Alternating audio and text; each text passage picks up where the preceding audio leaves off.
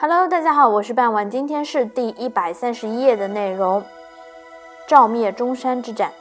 赵灭中山之战是指当时中国战国时期中期的战争，从公元前三零七年攻打中山国房子到公元前二九六年吞并中山国结束，共计十二年的时间。赵国不仅除掉了这个心腹大患。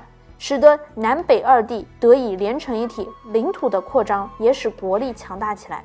赵武灵王实行军事改革，加强骑兵训练，史称胡服骑射，是战国时中原各国建立独立骑兵部队之时，战斗力有所增强。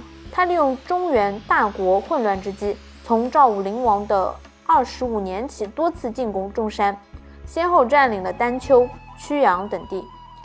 惠文王三年。赵主父亲自的率领了二十万，从曲阳出发，大举进攻中山，占领灵寿，俘中山王，牵制于夫师，兼并中山全部领土，中山国亡。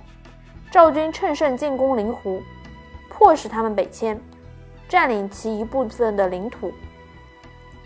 将中山故地及所占的灵湖楼烦土地建立云中、雁门二郡。